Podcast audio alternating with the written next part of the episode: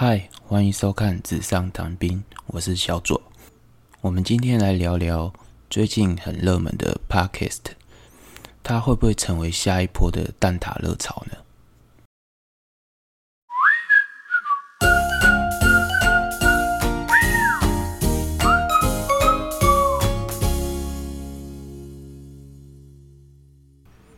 我们这里先来解释一下 Podcast。Podcast 它是由 Part 跟 Cast 两个字合在一起。那 Part 就是指 iPod，那 Cast 的话就是 Broadcast。iPod 的话，它就是带有一种可稀释，然后随选功能的意思。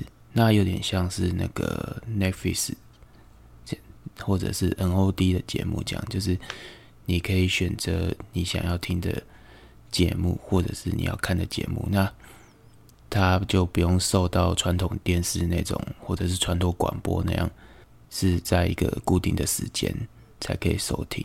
你可以随时选你想要听的东西，而且你可以随时暂停，或者是呃调整你要听的哪一个段落。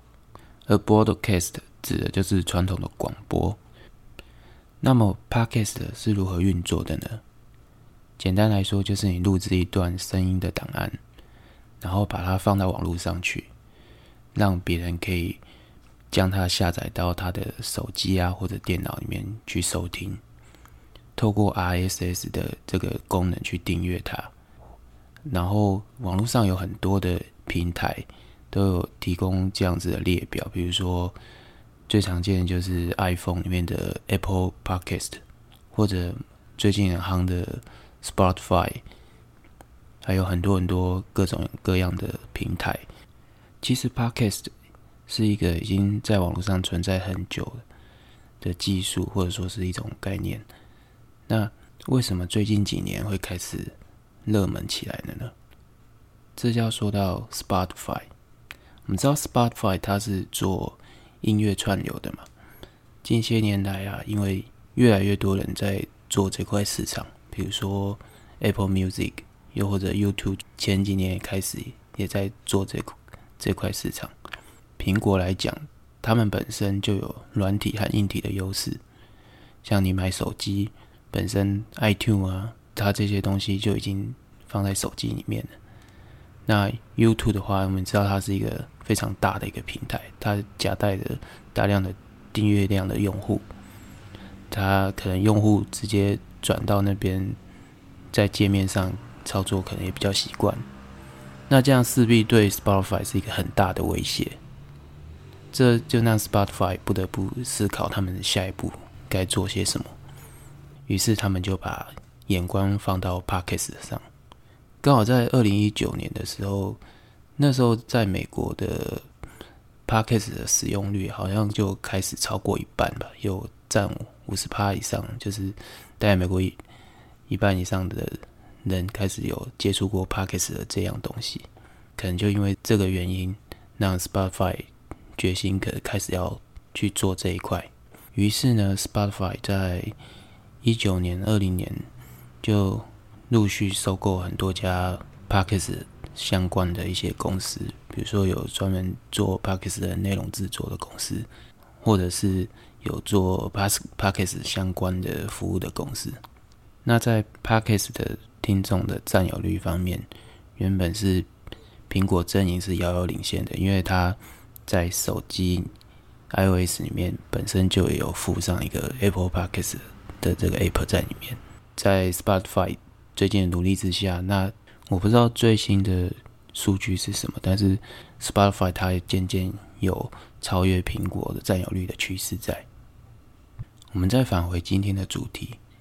我们说 Podcast 的它会不会成为下一波的蛋挞热潮？我们这里讲到蛋挞热潮啊，就是在行销的案例上，过去曾经有发生过一个叫蛋挞效应，就差不多在一九九零年代末期，呃，那时候有一个叫普斯蛋挞，应该蛮多人都有遇过，就是那时候普斯蛋挞突然就是引发一个热潮。突然，很多很多的店家都开始开普斯蛋挞的专卖店。他在全盛时期的时候啊，可能一条街上有好多间不同的专卖店都在卖普斯蛋挞，而且都大排长龙，并且说很多其他，比如说面包店啊，或者是夜市啊，各种各样的通路，他们都开始卖起普斯蛋挞。但是呢，好景并没有停留太久，它好像大概在半年左右就开始急速退烧，也因为这样子，很多的业者就被迫关门或者就倒闭。在这之后啊，就成为了一个行销上的一个常常拿出来讨论的案例，就是一个有点过度发烧啊，导致供需平衡的失衡，那就会被称之为蛋挞效应。那蛋挞效应它其实有三大特征，第一个就是说，一个短期间啊，有一个相同性质的店面或者是公司或产品，它大量的兴起。第二个就是有大批的消费者，他会有很冲动性的购买行为，就他可能不是必需品，也不是不够用，他可能就是就很冲动的去购买，就可能怕买不到啊，或者是不买的话，可能就吃亏之类的。第三点就是这类的产品，它很快速就消退了，甚至于造成倒闭。那后来市场上还是陆续。不断出现很多蛋挞效应的产品，比如说甜甜圈啊，有很多甜甜圈店就一直在开，然后也是很多大量人在排队，但是退烧也退得很快。那还有曾经流行过的雷神巧克力，也是买到供不应求，一直断货。再近一点的就是有一个叫呃厚奶茶。厚奶茶那阵子，就是大家疯狂的去抢购那个厚奶茶这个商品，那甚至于后来带动很多的不一样的奶茶的风潮也起来，就很多手摇手摇店都开始卖一些特别的奶茶，然后也非常非常多人都在排队。可最近应该也退烧了。热潮这种事情，它本来就不会是永久的。那蛋挞热潮这种现象啊，其实它也不会停止发生，它其实。是会不断都会有这样子的商品出来，因为市场上唯一不会变的就是市场一定会变化。这又延伸到另外一个最近的常听到的说法，就是蹭热度。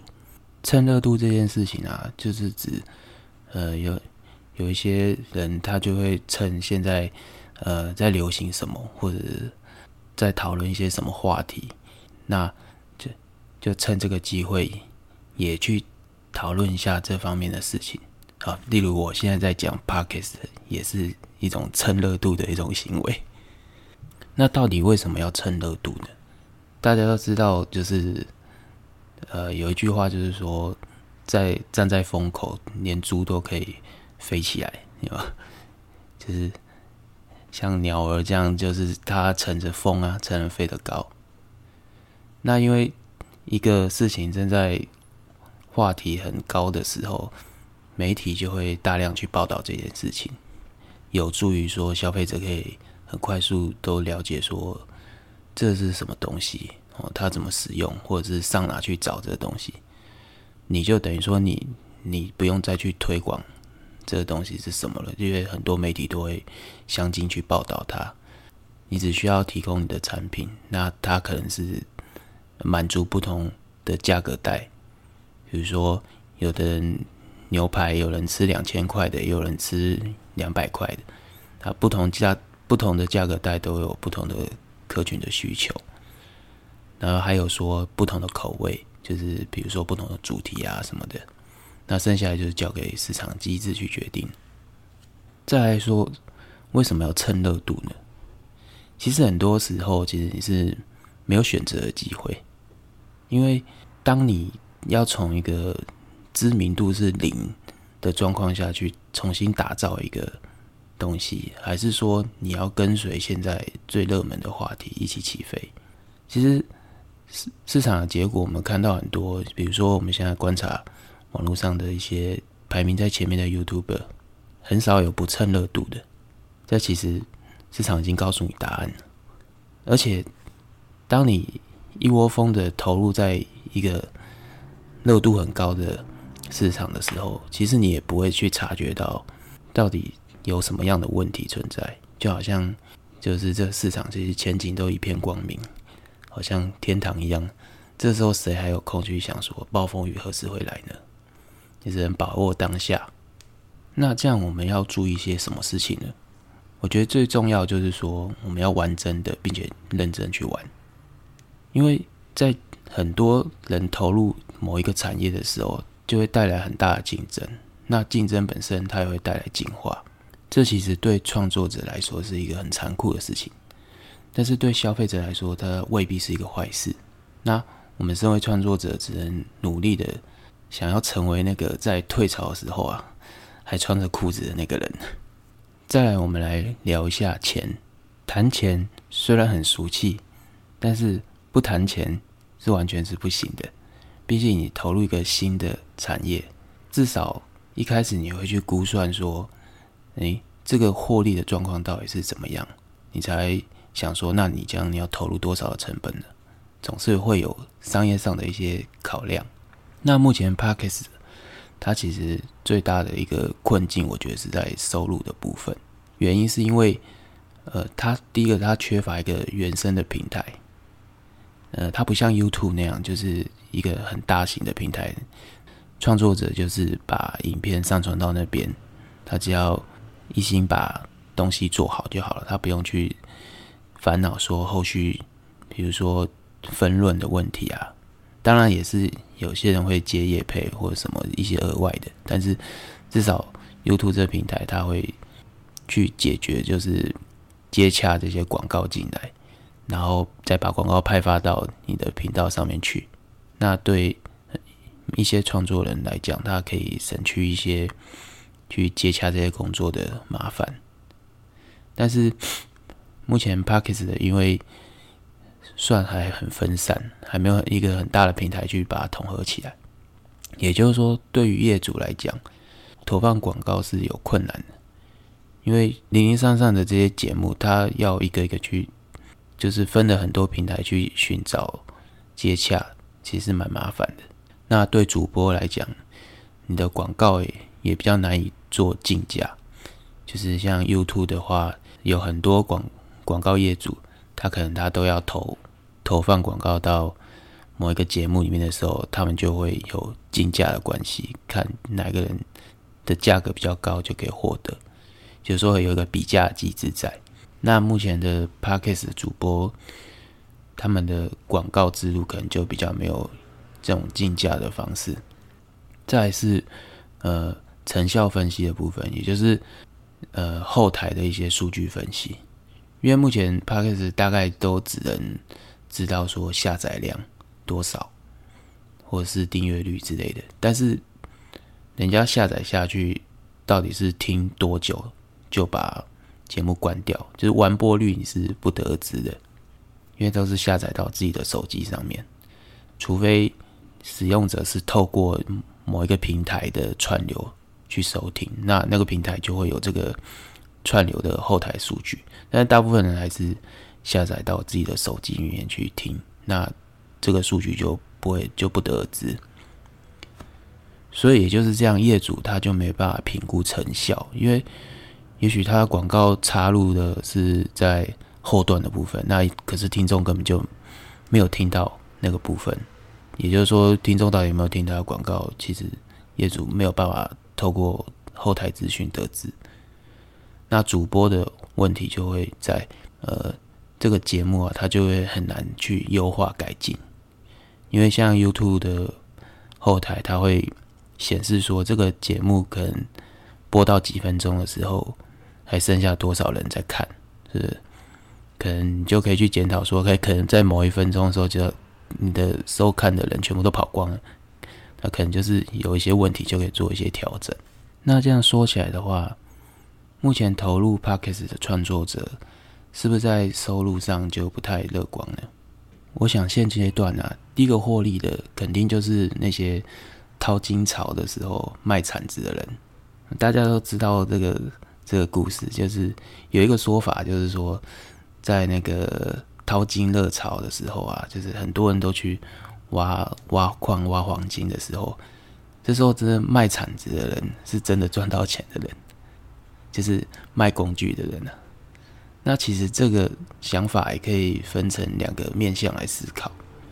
第一个就是你在投入这个产业创作的时候，你可能要稍微考量一下你的投入的成本的控制，就是可能不要一次丢入太多的成本，然后就要小心现在斜杠斜过头了，可能会过猛而跌倒，或者就是说。你不如就是做一个卖铲子的人。其实 YouTube 上面有很多人，他是一边淘金，但是又一边卖铲子。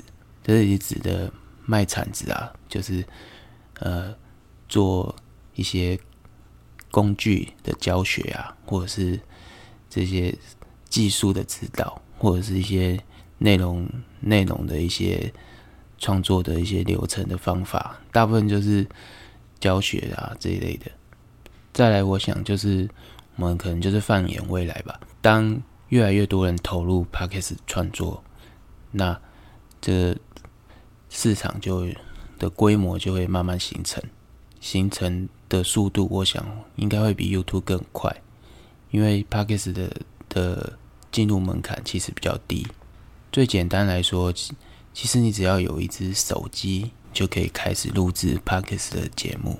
像我现在录制就是用我的 iPhone 来录制的，所以我们可以预见，就是说会有很多大量的节目会出现，创作者越来越多，慢慢就会形成一个规模的市场。听我说那么多，你有没有心动呢？也可以试着做做看哦。之后呢，我会再分享一下 p a c k a g e 的简单制作方式，还有目前市面上有哪些 podcast 节目种类。那如果你有兴趣的话，欢迎订阅我的节目哦。感谢你今天的收听，纸上谈兵，我们下次见，拜拜。